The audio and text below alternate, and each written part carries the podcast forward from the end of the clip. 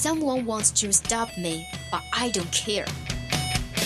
想了解欧美最新八卦，想学美国地道俚语，还想听暖心美文，怎么要求这么多呀？AE 通通为你寻来。想练听力、提口语，速速前来 Action English。Here is Bubbles and Lemon。21 o'clock to 22 o'clock on Tuesday. Welcome to Action English. 记记得带上笔记本啊。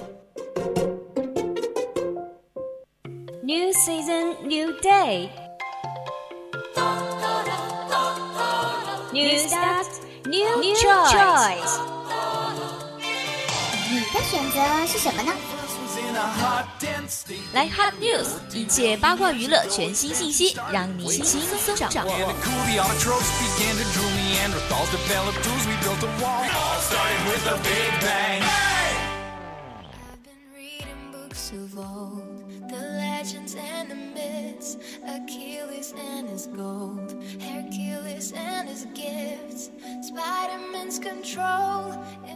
青春调频与您共享的 Youth of FM share with all you guys. Now you are listening to the Voice of Campus radio station. Yep, welcome to Action English on Wednesday. That's right, I'm Linksher. Now it's a hot news time.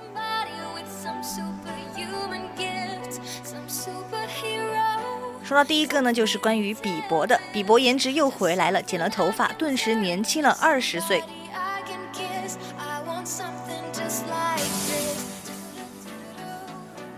Case you hadn't noticed, Justin Bieber has been growing out his hair all summer long. At first, it was fine, like maybe maybe he was just trying to bond harder with Hailey Baldwin, be copying her ex's cut color and style, but then things look a turn, a turn for the just what are you doing, friendy? 如果你还没有注意到贾斯汀比伯他整个夏天都在留头发呢，那其实刚开始还好，也许他只是试图通过模仿海莉的发型和颜色来努力的与她变得更加的亲密。但现在事态有变化，转向让别人开始想贾斯汀，你到底在干什么，朋友？But in a grocer welcome turn of events, Justin appears to have heard the cries of countless worried Beliebers and finally cut. He is here. Actually, he went a step farther and straight up shaved it. 但是呢，情况往往和我们期待的方向有了转变。贾斯汀·比伯呢，似乎似乎就听到了无数的担心粉丝的哭声，最后还是剪了他的头发。实际上，他更进一步了，就直接剃掉了。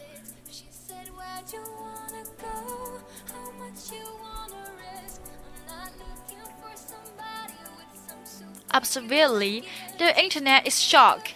And when I say shocked, I mean grateful. And when I say grateful, I mean thinking whatever Bieber one wending on Justin hair。那显然粉丝们是震惊的。当我说震惊的时候，我的意思是很感激；当我说感激的时候，我的意思是感谢在在那种就是任何为贾斯汀理发的理发师。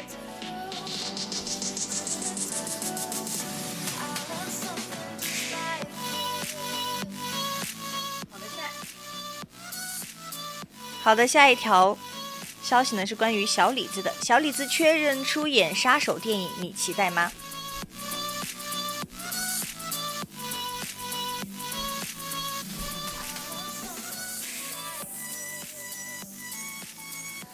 ？The next Martin and Leonard Corporation will begin shooting next summer。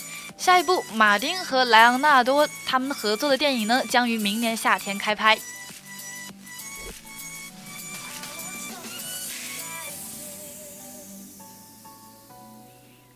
titled Killers of the Flower Moon, the project is an adaptation of David Grann's true crime thriller. 这部名为《花月杀手》的电影改编自大卫·格兰的真实犯罪惊悚片。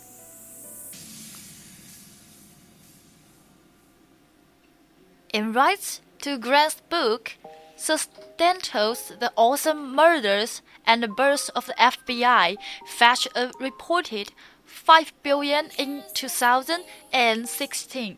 据报道，格兰的书《花月杀手》，它的版权在二零一六年以五百万美元美元呢售出了。 And every melody is timeless. Life was stringing me. Scorsese will begin work on the film after wrapping his forthcoming Gather drum, The Irishman. 斯科萨斯呢，将在完成他即将上映的黑帮电影《爱尔兰人》之后呢，开始拍摄这部电影了。This will mark Scorsese and DiCaprio six six collaboration in 13 years following Gangs of New York, The Aviator, The Departed, Shutter Island, and The Wolf of the Wall Street. 这将是他们俩在十六年以来的第六次合作。此前他们还合作过《纽约黑帮》《非作家》。还有《无间道风云》以及《禁闭岛》和《华尔街之狼》这些电影。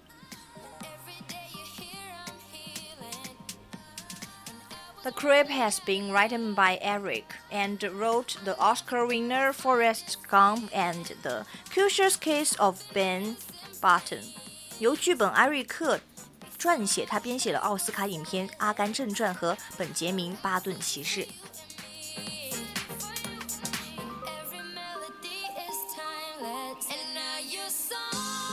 好的，下一条是梅根英文演讲惊艳网友，王菲也是个演讲扛把子。Meghan Markle has been praised for giving a powerful speech on famine and women's suffrage in New Zealand on 125th anniversary of women achieving the right to vote in the country. 在新西兰女性获得投票权的第一百二十五周年纪念日，梅根·马尔克因在新西兰发表了一场关于女权主义和女性选举权的强有力演讲而受到了称赞。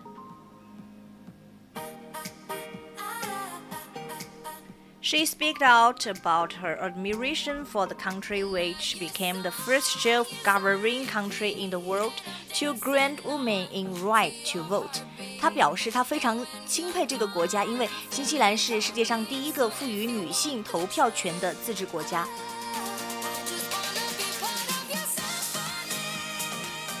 And women's suffrage is about feminism, but feminism is about fairness. Suffrage is not simply about the right to vote, but also about what it represents the basic and fundamental human right of being able to participate in the choice of your future and that of your community, she said. 那女性选举权关于女权主义，而女权主义又关乎公正性。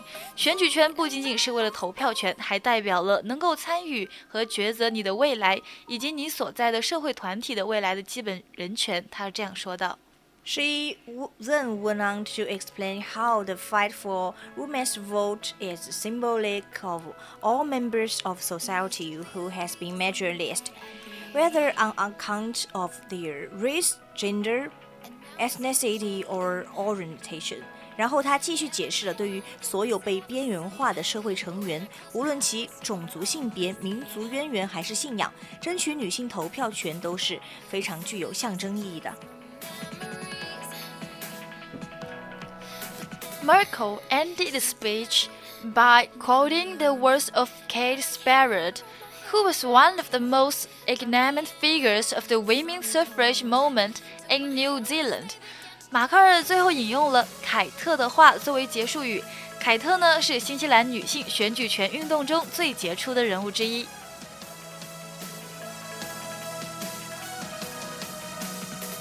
all that separates whether of race, class, creed, or sex, as inhuman and must be overcome, she said. 不论种族、阶级、宗教信仰还是性别，所有的差别对待都是不人道的，都必须要克服。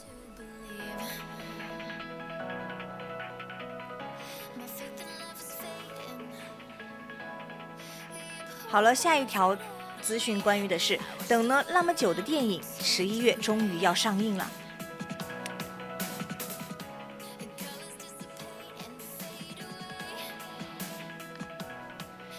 Fantastic Beasts: The Crime of Grindelwald Finally, we're back to Hogwarts. At least let's watch teased in the trailers of the tenth blockbuster setting J.K. Rowling, Brave Worthing World, the second in her Fantastic Beasts service. But even though there's glimpses of what is to become Harry Potter School actual children are largely absent from an adventure bursting with darkness, monsters, and moral conflicts. Unlike the Potter movies, which this chronological project, the 83 of the Bates series is one of as us muggles how what the story will be in advance and we won't spoil them for you except to see that this one centers around that nice Newt Scamander and a younger elder doubles attempting to stop and kill the powerful dark wizard released November 19th in the US and Chinese mainnet.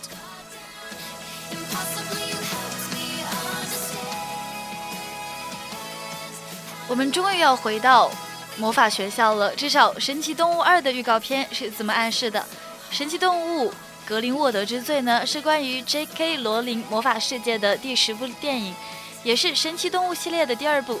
尽管我们将这一窥视哈利波特学校的原貌，但这部充斥着黑暗、怪物和道德冲突的冒险电影中，却没有几个真正的小孩。和《哈利波特》系列电影不同呢，发生在《哈利波特》时代之前的神奇动物系列更扣人心弦的地方，就在于你们这些麻瓜都不会提前知道故事的情节，而我们当然也不会剧透给你。而且是我们能告诉你的只有这个：善良的纽特和年轻的阿布斯将试图阻止并杀死强大的黑巫师。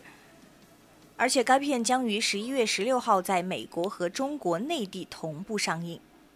好了，最最后一条是 girl 女孩。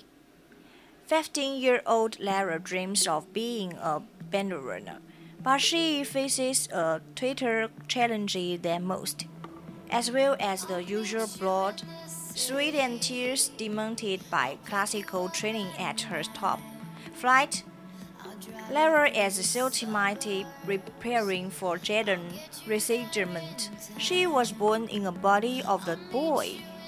A sensation at this year's Comedy Films Festival, where it won the Queer Palm and boasting the Covent 100% fresh rating on film reviews.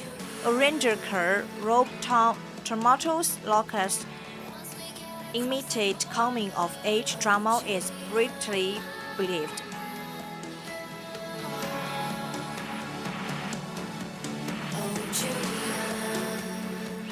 And a couple of wandering moments at school aside, Laura's conflicts are largely internalizing.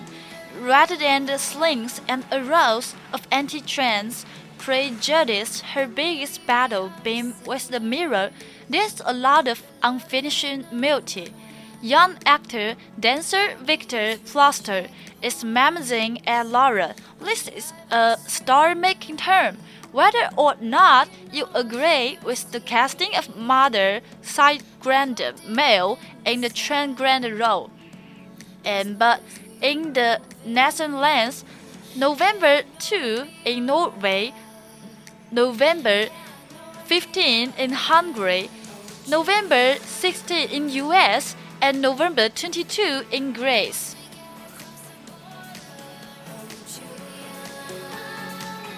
这个电影《女孩》呢，讲的是十五岁的劳拉梦想成为一名芭蕾舞者，但她面临的挑战比多数人都还要艰巨。除了在一流比利时学院的古典训练所需要付出心血、努力和汗水，劳拉还要变为变性而做准备。她是个男儿身。这部电影轰动了当年的戛纳电影节，并斩获了同志金棕榈奖，在烂番茄上的新鲜度高达百分之一百了。导演这部青年成长题材的作品呢，直接私密生活的痛苦，给人感觉是又如此真实可信了。那除了在舞蹈学校的几次受伤，劳拉的大部分痛苦不是来自对变性有偏见的人们的重伤和攻击，而是来自内心。她最大的斗争都发生在镜子前。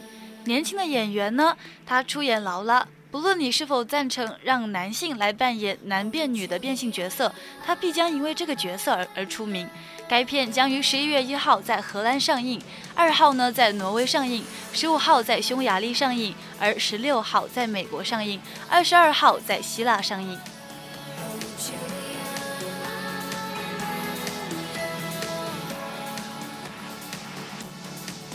Okay, that's all about our hot news. We'll see you in live talk.